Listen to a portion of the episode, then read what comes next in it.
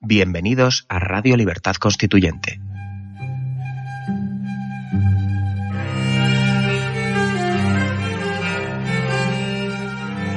Están escuchando Radio Libertad Constituyente con don Antonio García Trevijano.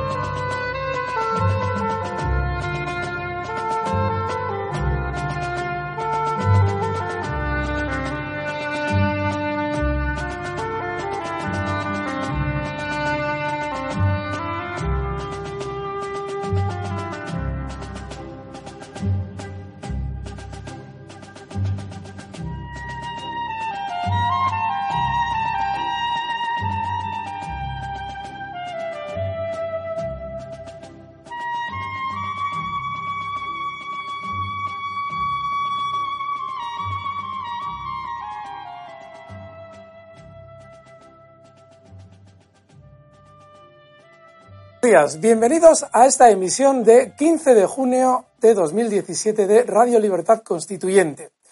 Hoy a la técnica contamos con doña Isabel Valero. ¿Qué tal, Isabel? Buenos días. Buenos días, pido desprevenida. Y desde Canarias contamos con la maravillosa colaboración de don Pedro Gallego. ¿Qué tal? Buenos días, Pedro. Hola, buenos días a todos. Bueno, yo soy Alberto Iturralde, no me he presentado y traíamos para hoy noticias relativas, eh, la primera de ellas nos la traía Pedro relativa a la eh, moción de censura. Esta noticia figura en la página digital de El Confidencial y dice en su, titular lo siguiente. Dice, PSOE y Podemos sellan la paz rumbo a la próxima operación contra Rajoy. Don Pedro, ¿qué es lo que te eh, inspira esta noticia? Bueno, Pablo Iglesias al parecer ha hecho examen de conciencia y autocrítica que no sé cómo se puede hacer autocrítica. La crítica la tendrá que hacer alguien de fuera, pero él se, auto, él se autopsicoanaliza y ha reconocido públicamente pues, que cometió errores en el pasado. ¿no? Está hablando a su pareja sentimental y política, que es el PSOE, en el que tuvo un desencuentro en la, en, cuando se presentó como candidato eh, Sánchez y no apoyó Podemos esa candidatura y ahora eh, prácticamente le tiende la mano y no sé si con la mano que no está tendida lleva la daga para que hagan una, alianza de esa supuesta izquierda, esa identidad de izquierda universal, homogénea, que según ellos eh, apelan, para desbancar al Partido Popular. Claro, todo esto mm, hay que cualquiera que conozca la, historia sabe que a los primeros que se quitan de en medio las izquierdas son a los que les molestan dentro de su propio sector. Más aún cuando la idea de izquierda como entidad homogénea no existe. Eh, no hay una idea unívoca de izquierda, sino hay ideas análogas que son señalan cosas distintas con significados distintos. Entonces, los programas económicos del Partido Socialista son desde el punto de vista objetivo contradictorios con los planteamientos económicos del, de Podemos y ambos están luchando por demostrar que son el símbolo máximo de, la, de lo que es la izquierda. Entonces, ¿eso cómo se marida? Eso desde el punto de vista objetivo. Pero además, desde el punto de vista de las ambiciones personales, tenemos a dos, a un caudillo narcisista como es eh, Pablo Iglesias y a un Sánchez lleno de testosterona después de haber ganado de nuevo la Secretaría General, que vamos a ver qué pacto puede salir de ahí. A ver quién es el macho alfa que se encarga de protagonizar el liderazgo de esa izquierda supuesta, homogénea, unívoca a la que ellos apelan. Desde luego, querrán, ellos, eh, desde luego, se avecinan tiempos en los que los pactos, los acuerdos, las conspiraciones, o todo, como lo queramos llamar, para intentar... O todo junto. sí, para intentar echar, como dicen ellos, de las instituciones al Partido Popular, pues va a ser una carrera hacia adelante.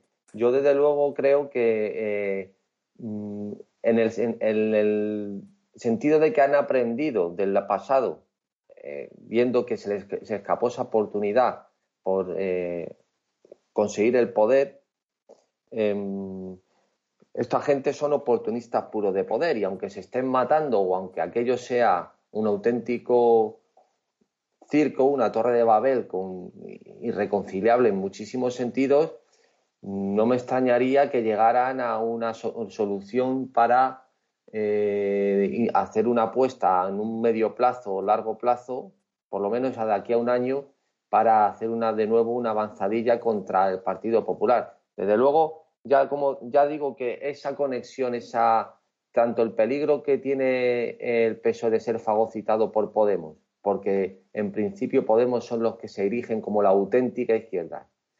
Y, Sánchez, que está peleando precisamente por demostrar que son ellos la, real, la real izquierda que española, pues, bueno, española, ya no existe eso, ya la, izquierda plurinacional.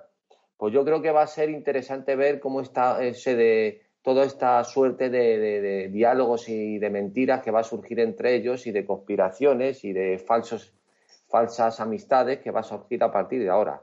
Bueno, fíjate, de lo que tú estás eh, planteando, eh, yo llevo muchísimo tiempo eh, pensando qué es lo que teóricamente debería hacer el PSOE en esa situación que tú acabas de describir relativa a la posibilidad de pactar con Podemos. ¿Qué es lo que debería hacer el PSOE para de alguna manera, después sobre todo de la crisis que ha tenido durante estos últimos meses, el no levantar cabeza, sino volver a ser, si es posible, la referencia de la teórica de la derecha izquierda española. En España todos los partidos son de derechas, todos, solamente que tenemos tres tipos de derecha. La derecha rancia, que es la de toda la vida, la del PP, la eh, que ha salido ya del armario y se reconoce como tal. La derecha cobarde, que es el autocalificado centro, y la derecha oportunista, que es la que se autocalifica de izquierdas. El problema que hay es que, como bueno, todos obviamente sabemos, el PSOE ha sido toda la vida la teórica alternativa de izquierda en España. De unos años a esta parte ha aparecido, ha aparecido Podemos. Yo fíjate que, antes de comenzar a colaborar en Radio Libertad Constituyente, yo me enteraba de todas las noticias por don Antonio, porque tengo bastante manía a los medios de comunicación generalistas eh, precisamente cuando tocan temas de política. Yo ahora que estoy aquí, pues de vez en cuando pongo a las mañanas a don Federico Jiménez Santos, que eh, obviamente apoya el sistema de partidos como nadie, pero tiene más gracia a la hora de contar ciertas cosas. Y además lo hace siempre en un tono crítico que a mí me agrada bastante más en esta situación. Bueno, pues Federico Jiménez Los Santos tiene una teoría, una teoría que es eh, bastante, está bastante generalizada sobre la creación de Podemos. Y es que Podemos es una creación del PP en el sentido de dar medio de comunicación, dar eh, relevancia a un partido de izquierdas que venía con esa especie de eh, energía teóricamente revolucionaria, con el fin, obviamente, de dividir la izquierda y conseguir que el único partido que pueda obtener más de, teóricamente, un 40% de los votos en España sea el PP. A partir de ahí, con Ciudadanos, que no tiene más remedio si quiere de alguna manera seguir figurando en la derecha, pues ya tiene el PP totalmente conformado el gobierno, que es lo que hemos visto ahora. Bueno, pues fíjate, de esa, de esa situación actual del PSOE, eh, yo muchas veces me he preguntado, si yo fuera el PSOE, ¿qué es lo que haría para evitar que Podemos me coma la tostada? Porque si os fijáis, ahora mismo el PSOE va a morir por falta de energía. Esa división interna del partido que muchos están de alguna manera dando por salvada con aquello de que las bases han votado mayoritariamente a, a Pedro Sánchez, es un error porque una cuestión son las bases y la afiliación y otra cosa son los votantes. En los votantes del PSOE seguramente hay un hastío enorme de ver lo que ha pasado en el partido durante estos últimos meses. Con lo cual, ahora mismo en unas elecciones, no es que el eh, Podemos vaya a ganar mucho terreno al PSOE. Podemos también lo está haciendo eh, horriblemente mal. El problema está en que si pierden los dos energía, el que gana es precisamente el PP. Que es quizás el que ha pertrechado toda la estrategia que hace ahora mismo a Podemos estar disputando la izquierda con el PSOE. Fíjate, Pedro, yo he estado pensando estos días qué es lo que debería estar haciendo el PSOE ahora mismo. Y precisamente de lo que tú describes, lo que se deduce es que el PSOE no tiene la menor idea de hacer política. Si recordáis, repúblicos, en muchas ocasiones le hemos escuchado a don Antonio una frase que a mí me parece maravillosa. Él suele citar el, origen siempre, pero la frase me parece eh, de locura. Os voy a decir cuál es. Dice, un crimen solo se tapa con un crimen mayor. Yo la primera vez que oí esa frase, y solamente eh, oída y no escuchada, dices, joder, qué barbaridad, pero ¿qué han dicho? Y de repente te pones a pensar y dices, joder, es verdad. Un crimen solo se, mata, solo se tapa con un crimen mayor. Bueno, pues de ahí es de lo que yo deduzco que el PSOE sí tiene una posible estrategia para acabar con lo que está haciendo ahora mismo Podemos. Y es que si efectivamente, como parece, los medios del PP, la sexta, Antena 3, están dando la primacía a Podemos a la hora de dar noticias con el fin de conseguir darles mucha más relevancia y que efectivamente la izquierda se disgregue, la única ahora mismo, porque recuerden, Podemos comenzó entrando en escena colocando a todos los partidos en un lado y a él mismo en el otro. Tanto PP como PSOE, recuerdan aquella expresión, son la casta. Ellos son la casta, nosotros estamos aparte. Bueno, pues ese fue el discurso de Podemos y el que realmente, efectivamente, ha conseguido eh, producir ese éxito en el descontento popular con respecto a la política que había en España, lo único que puede ahora mismo hacer el PSOE para salvar su situación es exactamente lo mismo. Denunciar la situación en la que el PP está favoreciendo a Podemos mediante sus medios de comunicación e intentar de esa especie de denuncia del contubernio PP-Podemos colocarse el PSOE al margen y postularse como la única alternativa que podría haber teóricamente en España en contra de eh, la pinza, esa pinza o ese sándwich que habrían formado entre PP y Podemos. Si no, si lo que hace el PSOE es unirse tal y como está anunciando eh, eh, Pedro Gallego, que efectivamente ya figura en los medios que van a hacer, el resultado necesariamente va a ir siendo una pérdida total de energía de los votantes del PSOE y o bien esa energía se traduce en que obviamente los que siguen votando a sus partidos de toda la vida, que van a ser el PP, y ojo, no se equivoquen, el hecho de que haya mucha corrupción ahora mismo en el PP no le perjudica tanto porque esos votos van a ir necesariamente a Ciudadanos, es decir, van a seguir en el mismo bloque de derecha que va a tomar el gobierno. Y obviamente en la izquierda lo que va a haber es un hastío del PSOE y una decepción enorme en Podemos, lo cual obviamente también va a seguir facilitando que efectivamente tanto PP como Ciudadanos continúen gobernando. Pedro, ¿qué te parece la idea efectivamente de que la única forma que tiene el PSOE de sobrevivir sea efectivamente enfrentándose de esa manera tan violenta, porque es violentísimo, que ahora mismo salga el PSOE a decirnos que no, no, estos señores, PP y Podemos, en realidad son la otra parte. PP ha dado vida a Podemos, Podemos tiene una ansiedad de poder brutal y nosotros somos la alternativa. Bueno, en primer lugar, eh, yo creo que no es que exista en España, no existe derecha, no existe la izquierda, tampoco, pero tampoco existe la derecha. Lo que existe es la socialdemocracia. O sea, sencillamente porque un verdadero partido de, derechas no permitiría, por ejemplo, todos los actos de sedición que se están produciendo en Cataluña. Tienes toda la razón, efectivamente, es así. Eso por un lado. Pero luego, por otro lado, eh, claro, desde luego eh, la, relación entre, si la relación entre, eh, vamos, para utilizar categorías que todo el mundo maneja, ¿no? Derecha e izquierda, atendiendo derecha. Fíjate, Pedro, perdona, perdona que te interrumpa. Realmente el concepto de derecha me refería al estatalismo. Es decir, son todos partidos estatalistas, que es una de las características normalmente más definidas de la derecha. Pero tienes toda la razón. de la izquierda, porque Mussolini bueno, sí, y, y, Stalin, eran socialistas.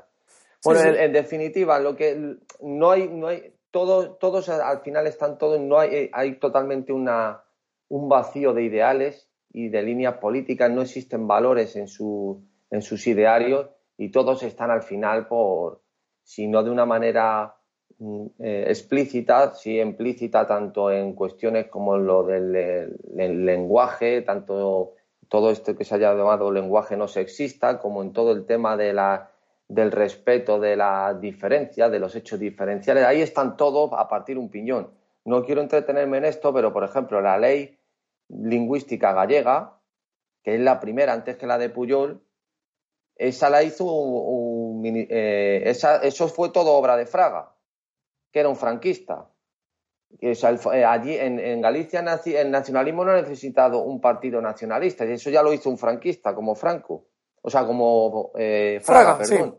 Es decir, en eso están todos ya desde la, desde la mal llamada transición, en eso están todos, en eso. Pero bueno, para no perdernos en esto, lo que es evidente que la relación si entre las categorías para manejar y entendernos, no entre derecha e izquierda, ya esas relaciones son complejas y difíciles, entre la propia izquierda es peor, sobre todo con el miedo, sobre alentado, entre otras cosas, por esa, vamos a decir, teoría o, por esa posible eh, explosión de, de Podemos eh, alentada o fomentada por el PP, con lo cual con más rechazo y con más precaución eh, lo ve el Partido Socialista, sobre todo porque, claro, los que más han perjudicados han salido con la llegada de Podemos han sido ellos, sin duda ninguna. Sí, sí, sin duda. Entonces, por otro lado, lo que sí, lo que sí quería comentar, además de toda esta amalgama que existe en el, en el, Parlamento que no sirve absolutamente para nada, las Cortes, eso no, vale para nada, eh, es en lo, que sí están todos ahora mismo y el que no está de manera explícita no hace nada, que es el caso del PP, es en el concepto de plurinacionalidad. Eh, bueno, esta gente es que está directamente, está como, pero como una cabra. O sea, estos están ya en un, en un delirio que es verdaderamente lamentable. Dicen estos, el Xavier Domenech intervino ayer y dijo que algo así como que ya algo, que todas estas regiones que se reivindican su derecho a decidir o, otras, pues que son algo más que naciones culturales y que son realidades políticas. Y entre otras cosas, las tesis que, que tienen estos es compartir soberanías. Cuidado, ¿eh? O sea, entender que la relación de, Cataluña con el resto de España debe ser una suerte de, mm, de relación compartiendo soberanías y a través de un Estado plurinacional y apelando a la fraternidad entre las regiones. Claro, este, esto es directamente de ser un descerebrado mental.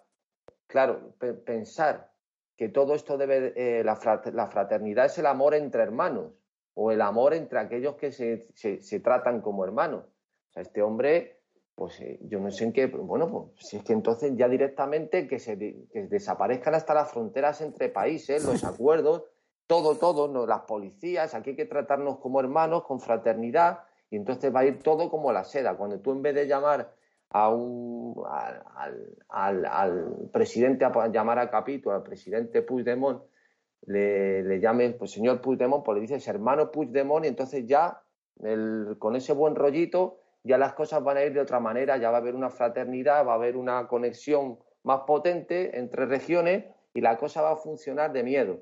Bueno, en, esta, en este delirio es en el que está en el Partido Socialista y Podemos y no sé hasta dónde nos va a llegar, nos va a llevar, perdón. No sé si tú, ¿qué opinas? Sobre todo, para mí esto es lo más grave, la tesis de que ya se ha difuminado la idea de unidad, eh, de, unidad territorial y de homogeneidad entre las regiones. Pero es que es la cobardía, es la cobardía eh, a, la máxima expresión. Si os fijáis en las palabras de los políticos, acabas de citar a Domenech, lo tengo aquí delante, en todas las palabras de los políticos, esa, esa, tú estabas haciendo hincapié en el término fraternidad. Es igual, Pedro. Está lo mismo. Es una cuestión del buen rollismo del lenguaje. No te voy a decir nada, pero te va a sonar bien. Te va teóricamente a dejar buen rollo cuando haya terminado. Eso sí, no pienses demasiado lo que he dicho porque es de tal calibre la estupidez que probablemente me voy a dejar me va a dejar eh, retratado en la, en la expresión. ¿Qué es lo que pasa? que no hay absolutamente ningún argumento concreto, es miedo, es cobardía. Que nadie piensa que yo estoy mal, pero tampoco voy a decir que lo que quiero es un Estado propio para eh, solventar mi eh, corrupción de una manera en la que obviamente mis propios jueces digan que mi 3% voló. Cobardía. Y claro, la cobardía no solamente se da en un lado, se da también en el otro. Hablando se entiende la gente, ¿verdad? Hombre, claro. ¿Cómo no vamos a, ¿Qué no vamos a hablar de tortas? No, vamos a hablar. Buen rollismo en el lenguaje. La absurdez más profunda. ¿No hay nada? No hay absolutamente nada. Ningún fondo. Nada. No les estoy diciendo absolutamente nada. Tomen la frase de cualquier político falso de cualquiera no. El señor Ábalos, antes nos lo ha dicho doña Isabel Valero, dijo ayer algo en la moción de censura que vamos a remarcar. Es lo único probablemente que debamos remarcar de la moción de censura. Pero el 99% de todo lo que se dice por un político en España no es nada. Escúchenlo. Pónganle un minuto de atención a un político, palabra por palabra, a ver qué me ha querido decir con esa frase nada. Solamente dejarte de buen rollo, teóricamente, para no decir nada y para, no, para decir realmente que no va a tomar ninguna medida si hay un problema. ¿Por qué? Porque si tomo la medida por allí, molesto a los de allá, y si la tomo por allá, molesto a los de allí. De manera que absolutamente nada. Y eso es cobardía pura y dura. ¿Por qué? Porque hay un bien mayor, hay un interés mayor que nos lleva a ser cobardes, que es seguir participando y mamando de la teta del Estado. Teta del Estado que solamente nos da leche si por otro lado desangra a la nación. Me parto de risa cuando oigo lo de soberanía nacional. Lo decía Rajoy el primer día de la moción de censura. Soberanía nacional. Para que haya soberanía, soberanía nacional, primero tiene que haber nación. Y tú a la nación la estás pisoteando. No solamente desde el 78, hoy escuchábamos a todo el mundo felicitarse, una de las mayores estupideces que existe. Me felicito. Felicitarse porque hemos cumplido 40 años de las primeras elecciones. Joder. Votaciones, si no es mucha molestia. Elecciones no, porque no elegimos nada. Votamos. Y claro, como se cumplen los 40 años de esas primeras elecciones, lo que nadie nos explica es que llevamos 40 años pisoteando a la nación. Porque si no hay representación de ningún tipo, ¿dónde está la nación? ¿Qué soberanía nacional existe? No existe. Es soberanía estatal.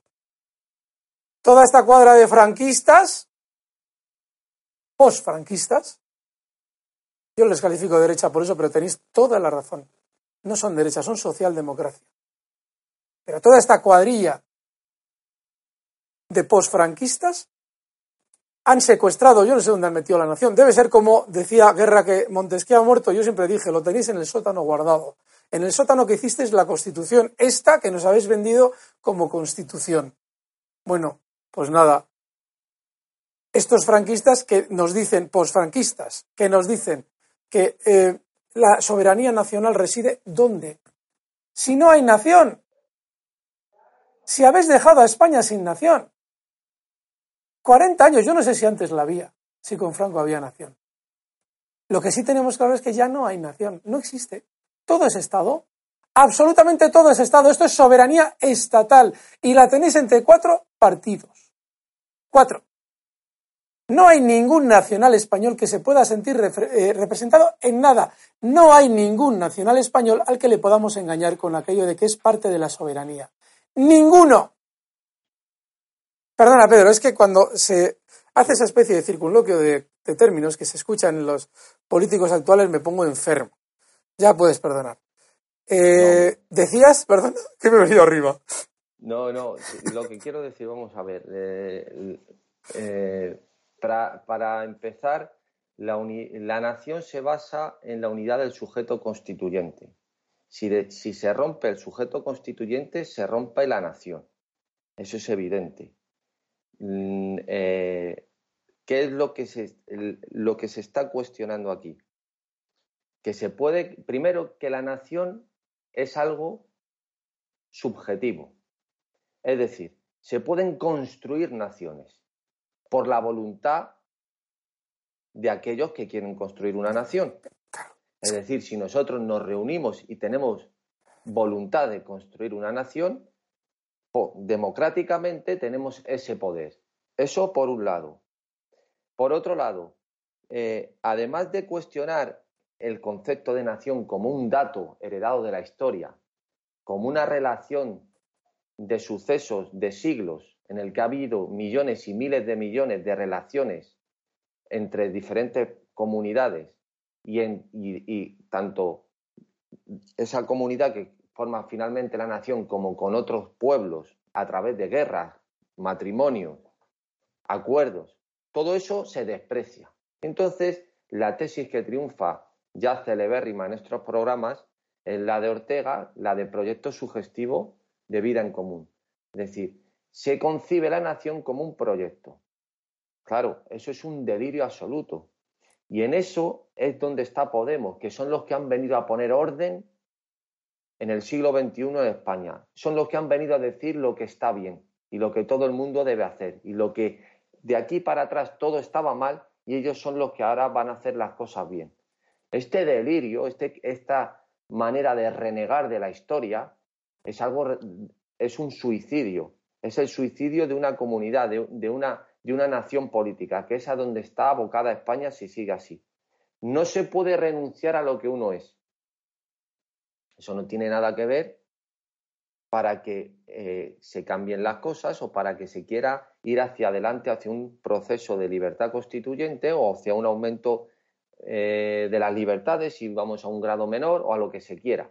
Pero no nos puede renegar de lo que es. Uno no puede renegar de sus padres, uno puede renegar de donde ha nacido. Eso es eh, una engañifa. En eso está Podemos, en la negación de lo que somos y en la construcción de lo que supuestamente queremos ser, renegando de lo anterior, desechándolo completamente.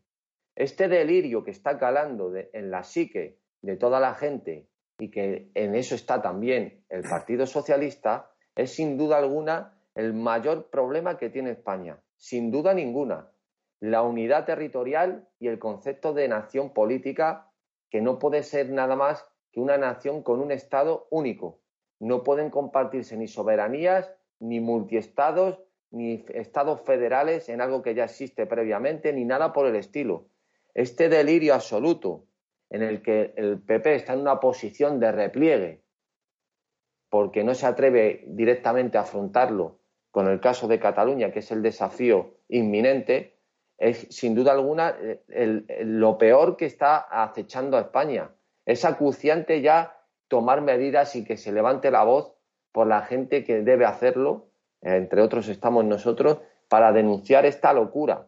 Esto es un auténtico delirio. Las naciones no son proyectos, no nos podemos reunir y generar una nueva nación, renegando además renegando de todo lo anterior, todo lo que somos.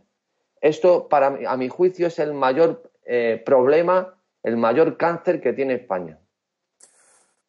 Realmente el problema que, que, estás planteando, yo fíjate que creo que está mucho más en las televisiones que en la realidad. Y ese es el problema. Que yo hablo con, con catalanes, bueno, obviamente hablo con vascos, porque yo soy vasco. Eh, y como vivo en, prácticamente en tres sitios en España diferentes, uno de ellos es Madrid, también hablo con madrileños, sobre todo con taxistas. Y creo que lo que estás tú planteando, lo grave, lo grave es que tenemos unos políticos que obviamente se corresponden con la cobardía del sistema de partidos. Son cobardones.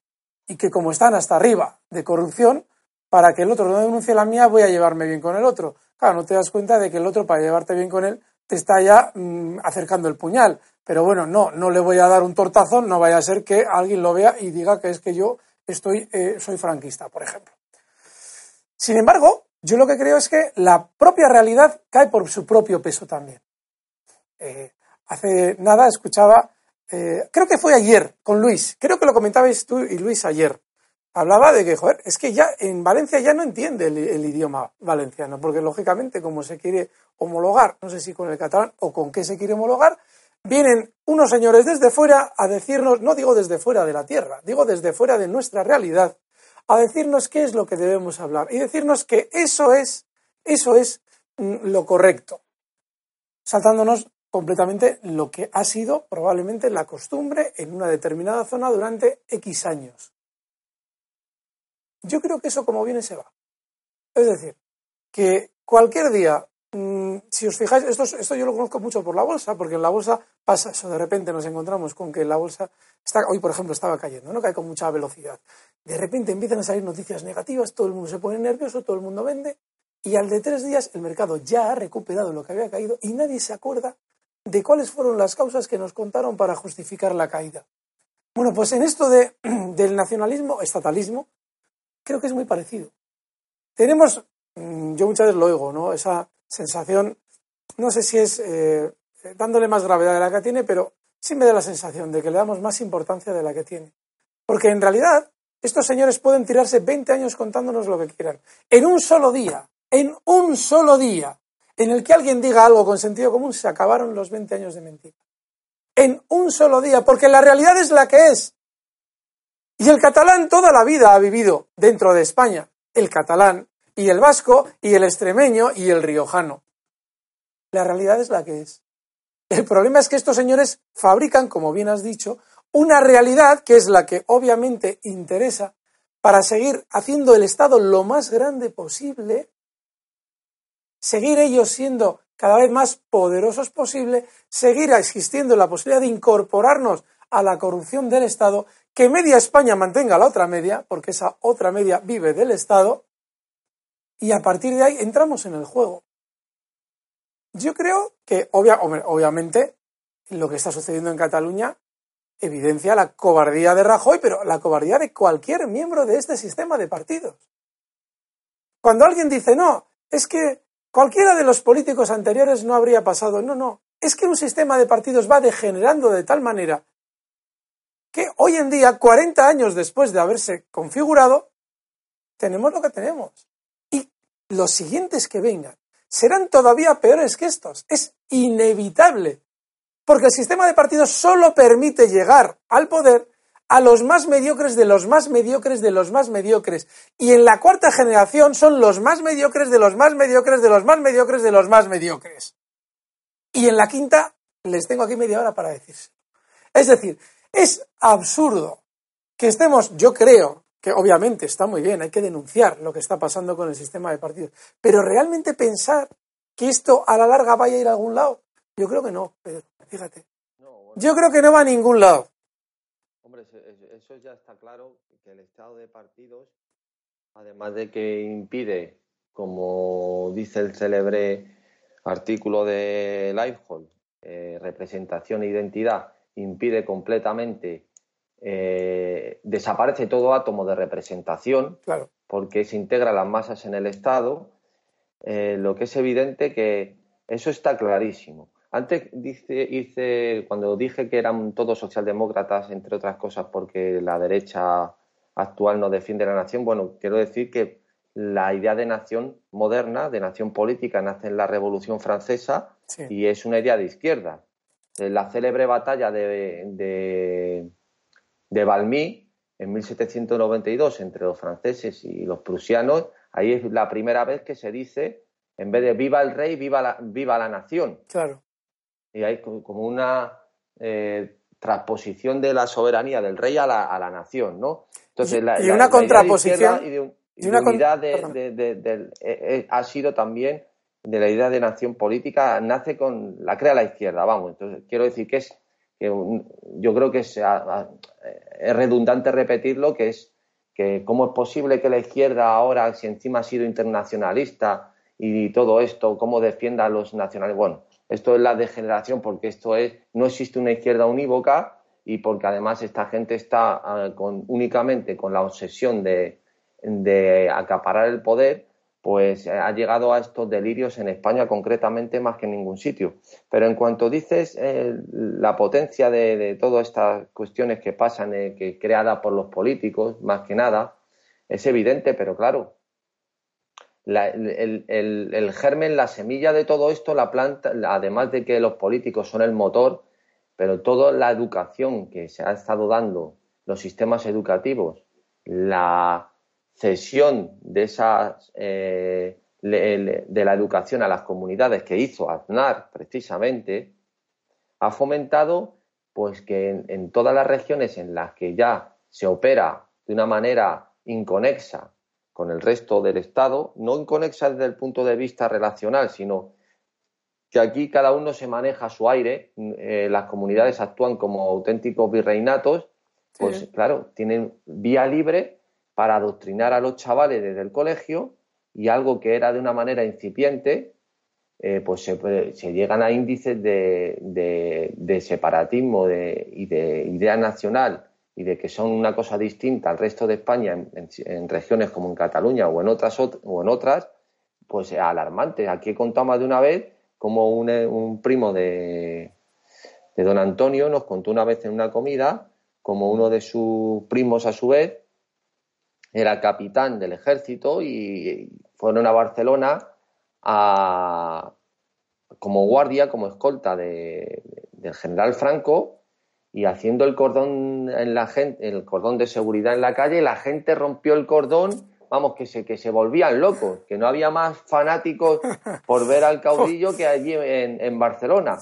Quiero decir, que luego el mito, ¿no? El mito de que estaban subyugados, de que prácticamente los tenían eh, como esclavos desde el punto de vista eh, por el tema de, la lengua catalana y de todos estos rollos, ¿no? Eh, todo esto se ha ido macerando a fuego lento, dándoles prebendas y dándoles libertad, no frenando ni corrigiendo actitudes que, como por ejemplo para mí fundamental, que es el tema de la lengua, que un chaval en Cataluña. No puede estudiar en un colegio público en español, delirios de este estilo, o que, por ejemplo, denunciaban, esto pasa en todas las comunidades que tienen lenguas cooficiales, que, por ejemplo, denunciaban hace poco pues, que unos médicos en, en Mallorca pues no podían, después de 11 años, no podían presentarse a las oposiciones para eh, reafirmar su plaza, su plaza, ¿no? Porque no sabían mallorquín o catalán, lo que, vamos. Hombre, es, que operar en mallorquín, obviamente, es mucho más eficaz que hacerlo en español. Claro, eh, sin duda ninguna. Entonces, todas estas cosas que en principio parecen, en principio, una persona se la cuentas eh, tomando una cerveza, lo ve desde un punto de vista, pues bueno, no tan grave, casi algo irrelevante, casi algo anecdótico, de eso nada. De eso nada. Eso lo que subyace debajo de eso es algo muy grave que es en el punto en el que estamos ahora. Sí, sí. Hablabas de, eh, de lo de la educación y a mí me recordabas eh, esos catalanes que cuando llegaba Franco eran los más franquistas. Me recuerdas mucho ese argumento a algo que yo llevo dando vueltas mucho tiempo respecto a Podemos. Y es que en ocasiones ahora les vemos los más aparentemente, eh, bueno, antifranquistas que existen.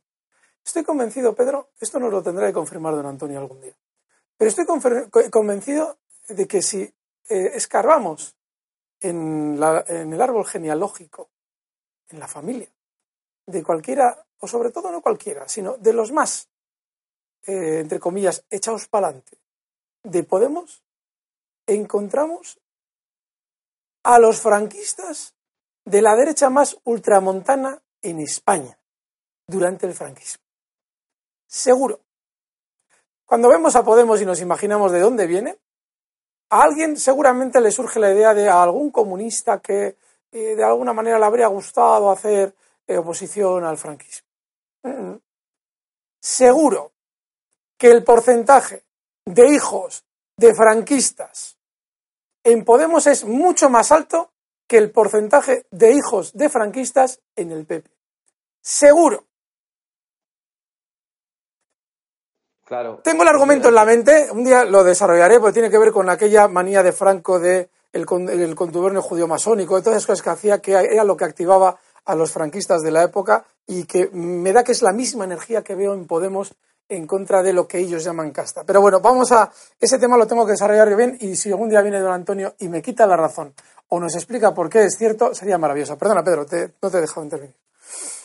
Sí, bueno, en relación al, fascismo y que la frase que has aludido antes de que la revolución se hace en el BOE, hay una... Uy, espera, espera, espera. No, no, no, no, no, ahora sí te corto. Porque esa frase no la hemos dicho. Te voy a explicar. Lo hemos, la hemos dicho, pero antes de empezar. Así es ah, que, para que nuestros oyentes sepan a quién estamos refiriendo, les, les cuento.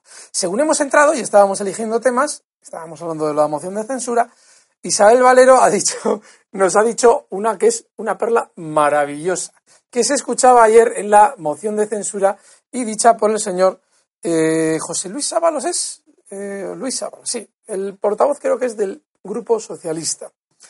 Y lo hemos buscado en internet, lo ha encontrado ella y atentos porque se la voy a leer porque no tiene desperdicio. Luego viene Pedro con la andanada, pero antes voy a colocar yo el objetivo. Dice José Luis Ábalos en la moción de censura. Señorías, Miremos hacia adelante. Al grupo socialista lo que le importa es construir una mayoría alternativa para ganar las elecciones y hacer la revolución donde más eficaz resulta, en el boletín oficial del Estado. Claro. Mira, eh, eh, hay, un, hay un artículo muy bueno eh, de Hayek que se llama Derecho y Ley, y que precisamente él habla ahí, a ver si recuerdo bien, pues precisamente eh, ni que ni en la Atenas clásica ni luego en los siglos posteriores del barroco ni el renacimiento eh, no se concebía el derecho como algo que se podía crear para regular las relaciones entre los hombres, sino que eso estaba reservado a una sala de juristas concreto y que ellos, la pretensión de ellos no era crear el, eh, derecho, sino encontrarlo. Es decir, esa idea de que las relaciones eh, entre individuos se pueden crear a través de un boletín oficial del Estado.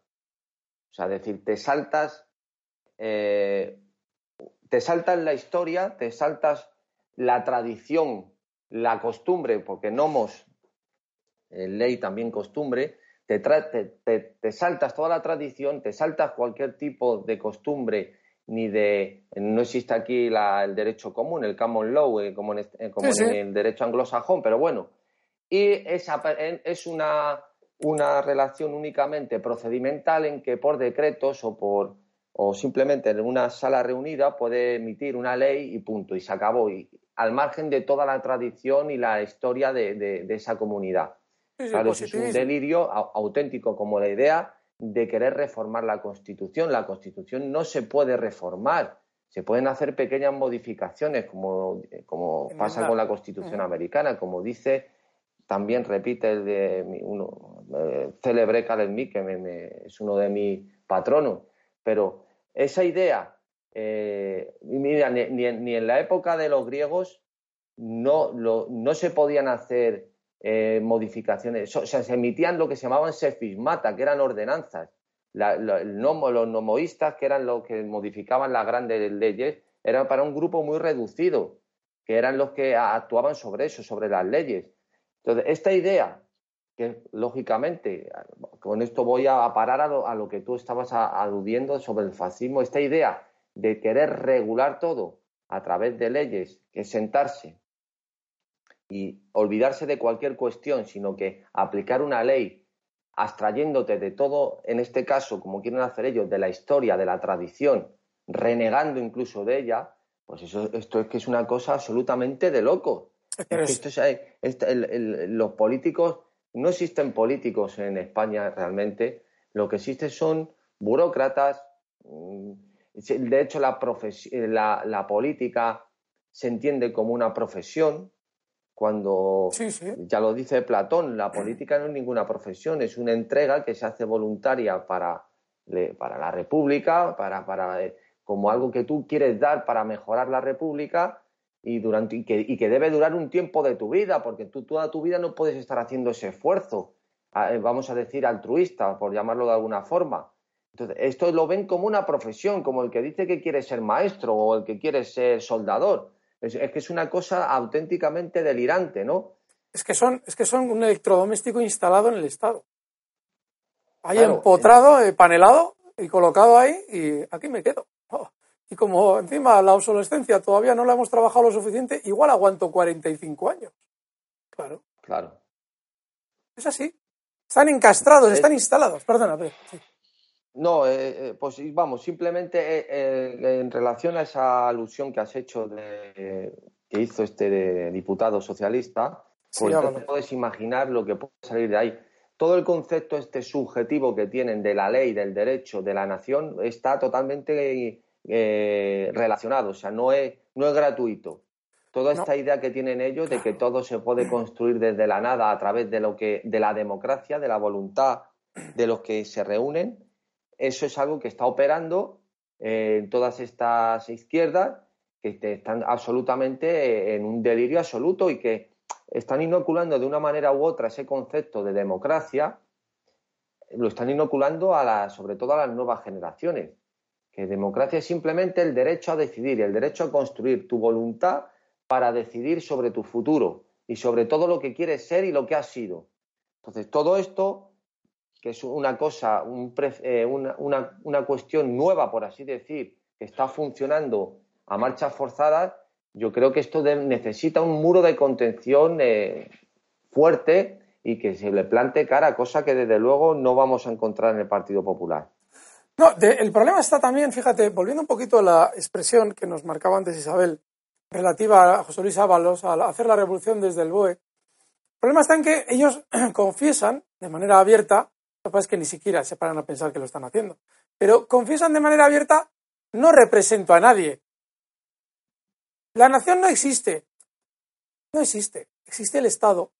Existe el boletín oficial del Estado en el que yo publico las normas que, como bien ha explicado Pedro, hago yo conmigo mismo y mi propio mecanismo.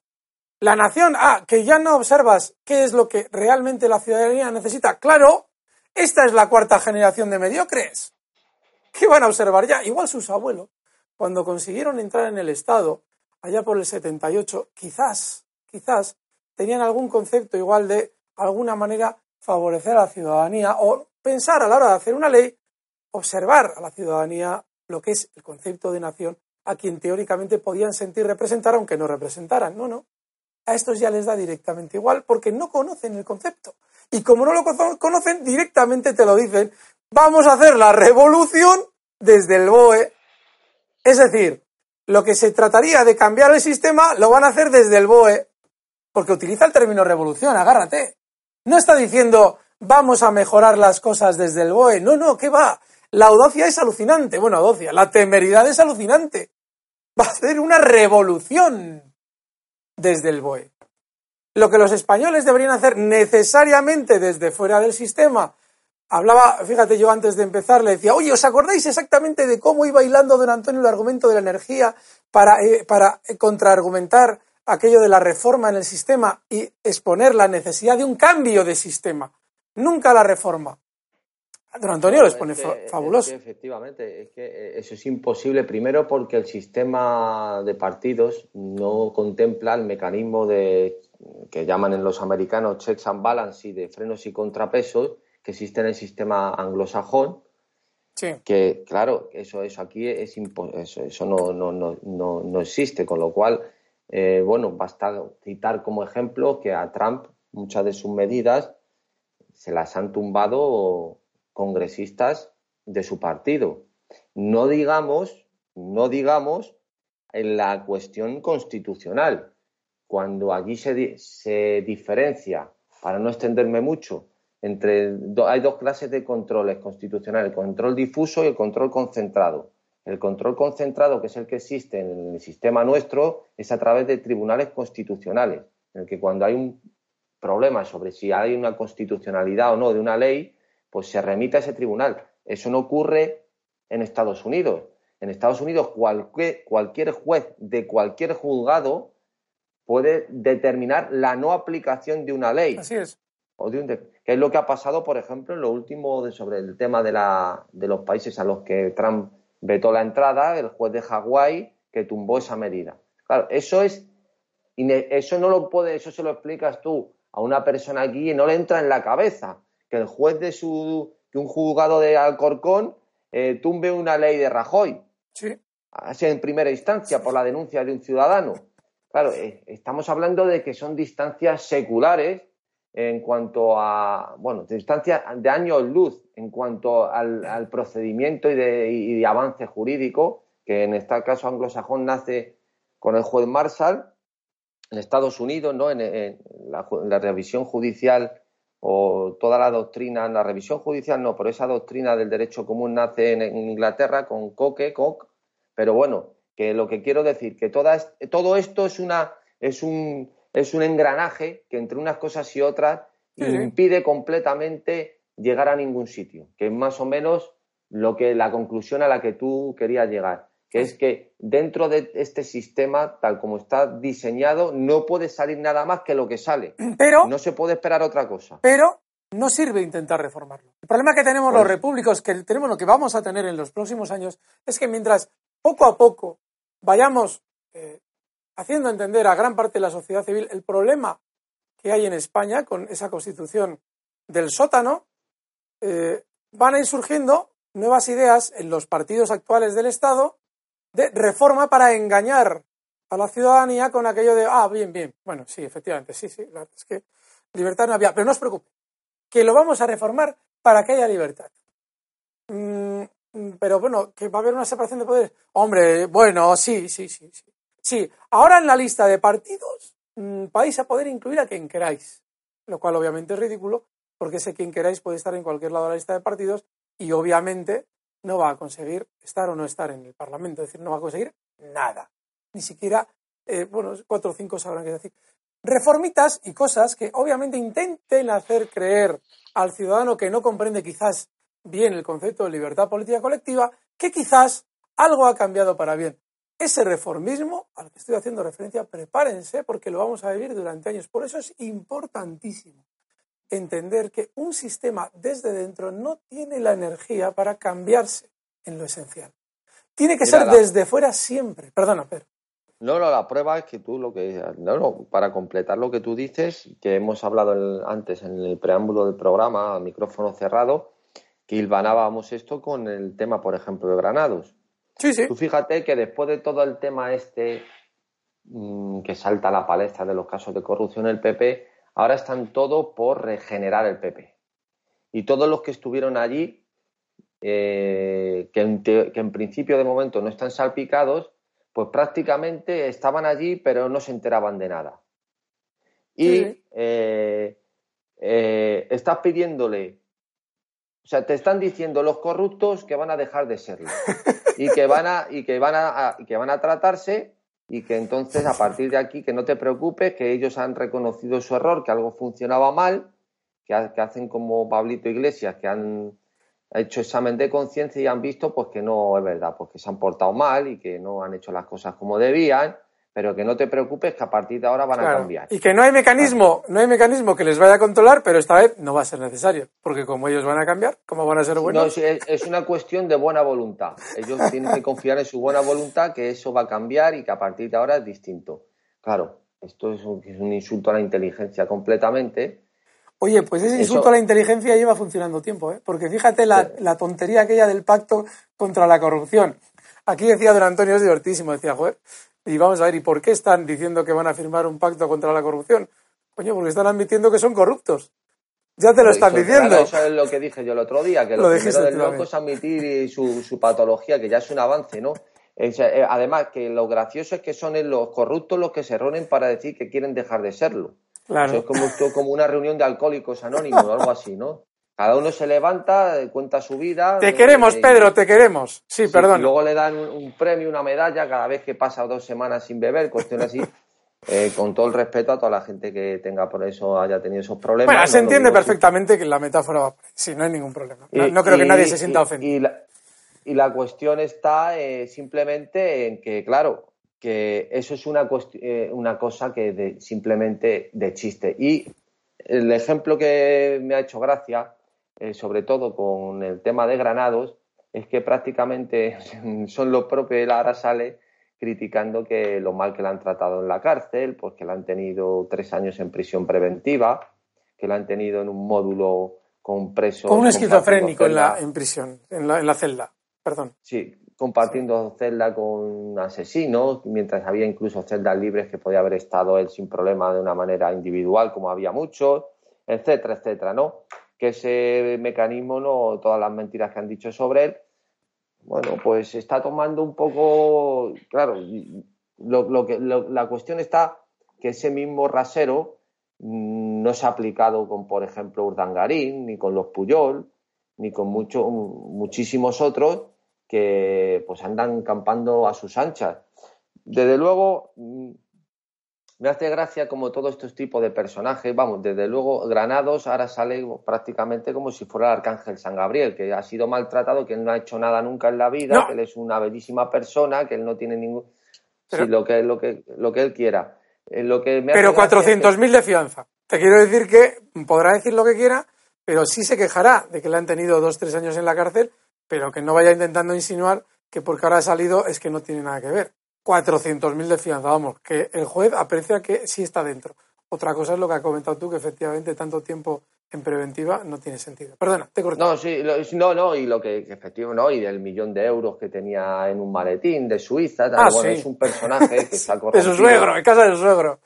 Pero lo que no, lo que es, lo que es significativo, que lo digo por el tema de la regeneración, que prácticamente todos los que estaban con él a partir de un piñón, esos se desligan de él y dicen que ellos no tenían nada que ver ni que ahí eso vamos ha sido una sorpresa que se sienten decepcionados que ellos no sabían que ellos pues, eso es algo de chiste. El que no lo sabe, el que el que no estaba en eso pues sabía eso eso es algo evidente. De todas formas perdona que, que, interrumpa políticamente eh, justo de lo que estás comentando eh, se deducía en su discurso eh, la división que hay en el PP con el sector de Esperanza Aguirre y el de Cifuentes.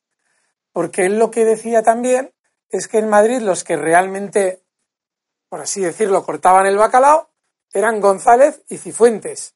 Claro, es que fíjate, que precisamente la que se aleja de todo eso y que parece bendita y pura, como es Cifuentes, que va haciendo gala siempre de eso, resulta que eh, el presidiario Granados dice que es al contrario, que es la que manejaba la jefa.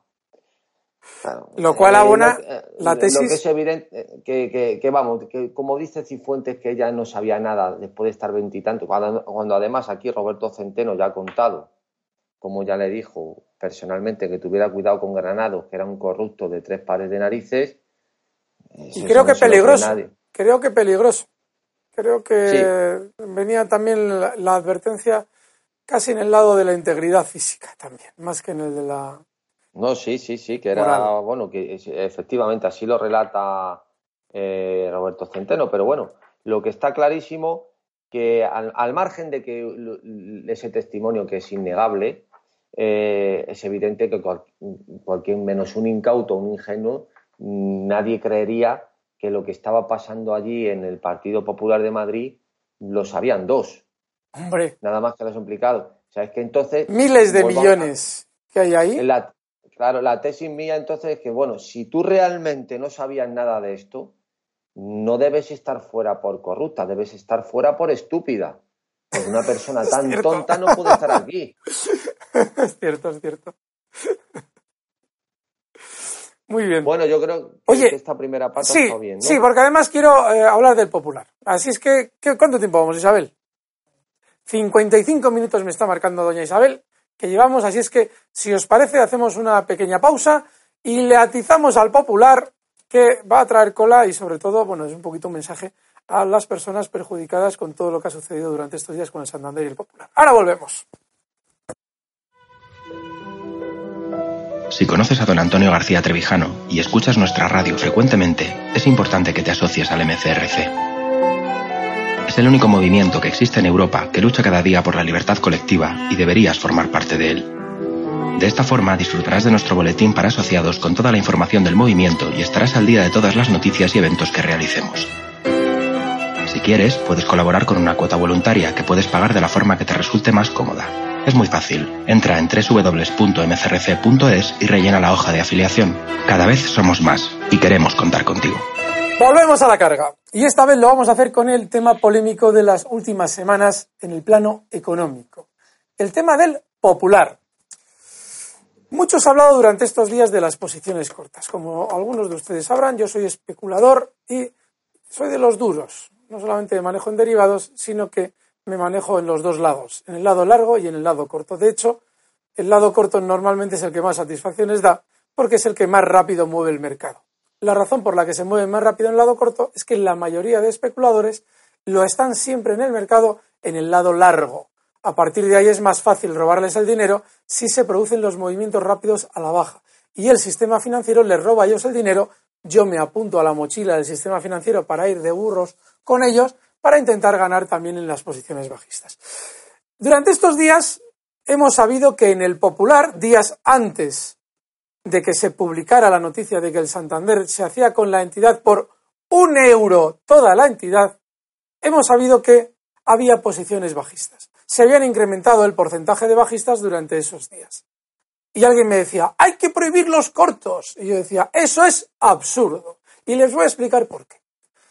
Todas las empresas que están en bolsa, incluidas el Popular, están conformadas por un núcleo accionarial que domina completamente la compañía. De hecho, en bolsa solo hay una pequeña parte de las acciones que en realidad conforman la compañía.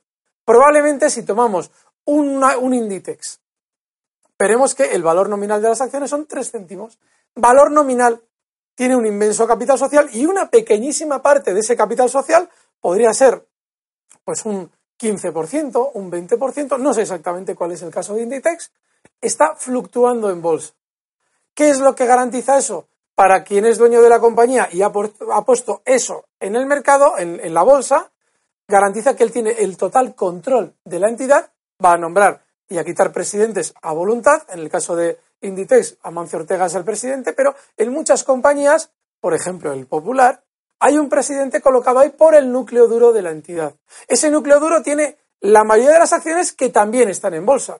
Se hace, no, no, se, no, no, no, no se dejen despistar por aquello de que haya varios accionistas mayoritarios. Esas acciones se sindican. Esos accionistas mayoritarios que conforman el núcleo duro llegan a un acuerdo para que esas acciones estén sindicadas. ¿Qué significa sindicar? Que van a ir en bloque, vamos a decidir por ellas en bloque, incluido en la bolsa. En la bolsa nosotros colocamos las acciones porque tenemos una entidad que llegado el caso, si la acción cae, nos va a dar crédito para poder aguantar las caídas y a la hora de subir, como hemos comprado esas acciones cuando han caído, las vamos a vender más arriba a los incautos inversores que, como les vamos a dar noticias de bonanza sobre la entidad, les vamos a vender nuestros títulos. Ese es el engaño de la bolsa, básicamente relatado, muy básicamente. Bueno, ¿qué es lo que pasa en el popular? Lo mismo. Durante años, el popular tiene un núcleo duro que va manteniendo la cotización dentro de unos órdenes normales. Y de repente un día se empieza a desplomar órdenes normales bajistas, ¿eh? porque estamos hablando de que el banco había descendido desde 27 y medio hasta 1. Tela marinera. Lo que pasa es que quien en un momento determinado quería salir, podía salir. Le daba tiempo a salir. ¿Por qué? Porque, joder, ha rebotado hasta tal, esto parece que no va bien, esto no me fío, salgo. Puedo salir pues eh, desde 27 hasta 1, podían haber salido yo creo que en el tramo de 7 a 1, desde 7 euros hasta 1. ¿Por qué? Porque es cuando ya se empezó a ver que algo no iba bien en el banco, mm, se veía mm, gráficamente. ¿Por qué? Porque los eh, BBV y Santander recuperaban todo lo que habían valido en el año 2007 y el Popular no. Eso significaba que algo iba peor. Sin embargo, bueno, había la oportunidad de salir, cosa que no ha sucedido en estos últimos días. ¿Por qué? Porque cuando se desploma desde 1, coge tal velocidad que ya no hay capacidad de reacción para un inversor de estos incautos, de estos que son así lentitos a la hora de moverse. Claro, y ahora de repente dicen, no, es que había muchos cortos, hay que prohibir los cortos. No, fíjense, si en una entidad que tiene un núcleo duro funcionando con normalidad aparecen las posiciones cortas, ese núcleo duro, es decir, el núcleo duro del popular, tiene que comprar esas posiciones cortas. Habla con su entidad, que es la que está cuidando el valor, y la entidad emite crédito de la nada, porque en España se emite crédito de la nada, reserva fraccionada, emiten crédito de la nada para comprar acciones. Si ven que el volumen es muy alto, dejan caer más el título, los títulos, para necesitar menos dinero para comprar el mismo número de acciones, pero se compran las acciones. Y una vez compradas las acciones a esos cortos, se les sube lo más rápido posible el valor para que ellos mismos, esos cortos mismos, aplicando stops, hagan subir el valor más y nosotros les vendamos a esos cortos las acciones que hemos ido comprando en el pánico bajista. El sistema bursátil es así, siempre. Claro, por eso a mí, como accionista de una entidad, me interesa que haya cortos, porque esos cortos se han abierto contra el núcleo duro necesariamente en un momento de la caída. Bueno, pues fíjense, ¿qué es lo que ha pasado en el popular? ¿Por qué en el popular eso no ha servido? Pues muy sencillo. Porque miembros del núcleo duro del popular salían de la entidad unos y otros se quedaban con medio pie dentro para abrir ellos esos cortos. Es decir, sabían perfectamente lo que había detrás de la operación del Popular con el Santander, sabían que no había salvación. Yo cuando vine aquí les dije a ustedes, oigan, que esto estaba ya hablado antemano. Bueno, pues esos señores habían salido, hablo de BlackRock, hablo de la familia del Valle, los mexicanos, habían salido para abrir posiciones bajistas. ¿Qué es lo que hay ahí? Un delito como una catedral. No solamente uso de información privilegiada, sino en detrimento absoluto de los accionistas del banco hasta el punto de generar las pérdidas totales. Porque el banco ahora es un euro. Dividan un euro entre los millones de accionistas y acciones que ahí tiene el banco. Es una pérdida total. Y es una pérdida total con un delito de por medio. Porque si efectivamente esa información es veraz, véanlo en voz populi, me he lanzado a soltar esto sin dar la noticia. Que soy de, soy traca. Yo cuando hablo de bolsa no tengo límite. Les voy a decir la noticia porque mmm, soy muy desordenado. Ya me puedes perdonar tanto Isabel y y vosotros oyentes. La noticia de voz populi. Bajistas en popular, los más listos del lugar son los ganadores de la crisis. Y en esa noticia de voz populi desarrolla lo que acabo de explicar yo ahora mismo, que tanto BlackRock como la familia del Valle, a la vez que los del Valle seguían dentro, porque tenían, no podían liquidar los no sé cuántos millones de acciones tenían, cuatrocientos y pico millones de, acciones, no, no, no lo sé, una barbaridad. Como no pueden lanzar eso al mercado porque tuman el mercado, por otra parte, intentan que no se les vea vendiendo, pero intentan abrir cortos en los que no sabemos quién está abriendo los cortos. Si ellos venden sus acciones, se está viendo que son ellos, pero si abren los cortos, lo hacen con cualquier otra entidad, da lo mismo.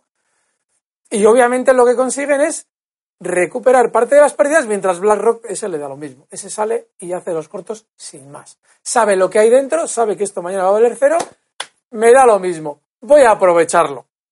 Eso es un delito, señores. Y un delito que además ha causado daño. Así es que todos los accionistas, todos los perjudicados del Popular, que tengan en cuenta lo que ha pasado con estos señores. Porque realmente hay un fraude total. Y dejen de insistir con lo de que se prohíban los cortos. No, no se tienen que prohibir los cortos. Cuantos más haya, mejor, más subirá el mercado si es que lo que ustedes quieren es que el mercado suba, no como a mí, que también me encanta que caiga.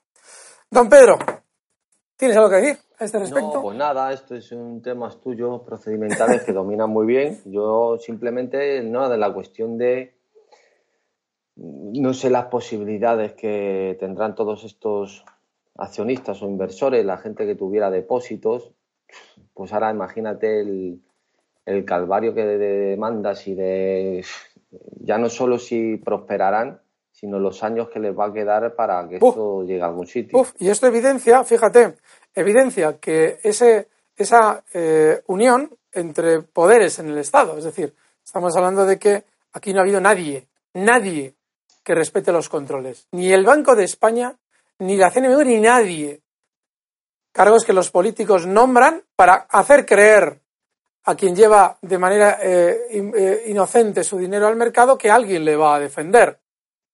Nadie. Y claro, esas normas que ha creado ese mismo eh, poder que ha tenido el Ejecutivo, luego nos pone un ministro de Justicia, que efectivamente se va a encargar de que este juicio tarde, tarde, tarde y tarde y tarde todo lo que no está en los escritos.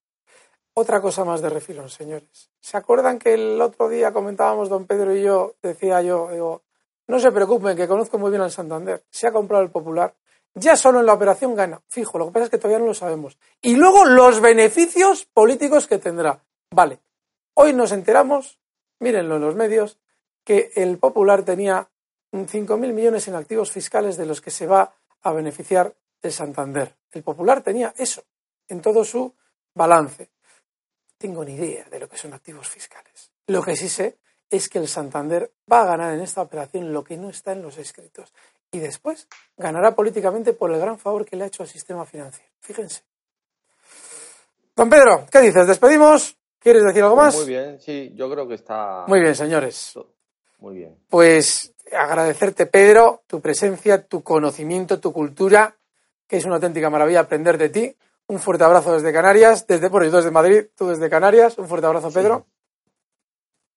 Un fuerte abrazo. Y nada, y agradecer a Isabel, a doña Isabel Valero, que con su buen hacer ha hecho posible que podamos escucharnos hoy todos. Un fuerte abrazo, repúblicos, de Alberto Iturralde. Nos vemos segura. La semana que viene no, creo que no puedo estar, pero bueno, la siguiente. No se pierdan las intervenciones de esta semana de nuestros compañeros que han sido una maravilla. Y lo que toca mañana, que creo que es don Antonio. Ahí es nada. Un fuerte abrazo.